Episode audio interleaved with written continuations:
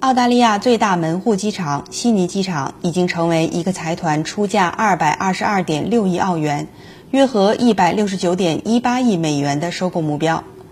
该财团寻求将资产加入其庞大的基础设施投资组合。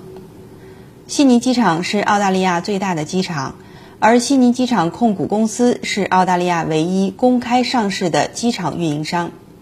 报道称。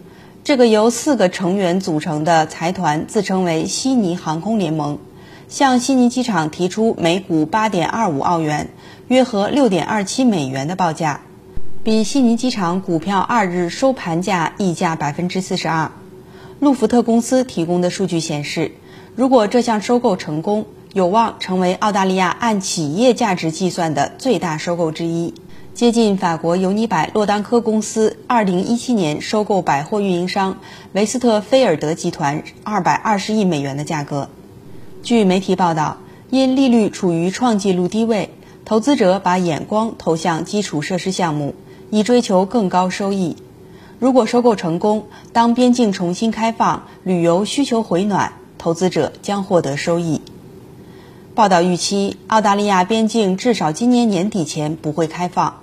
部分归咎于一些发达国家疫苗接种速度较慢。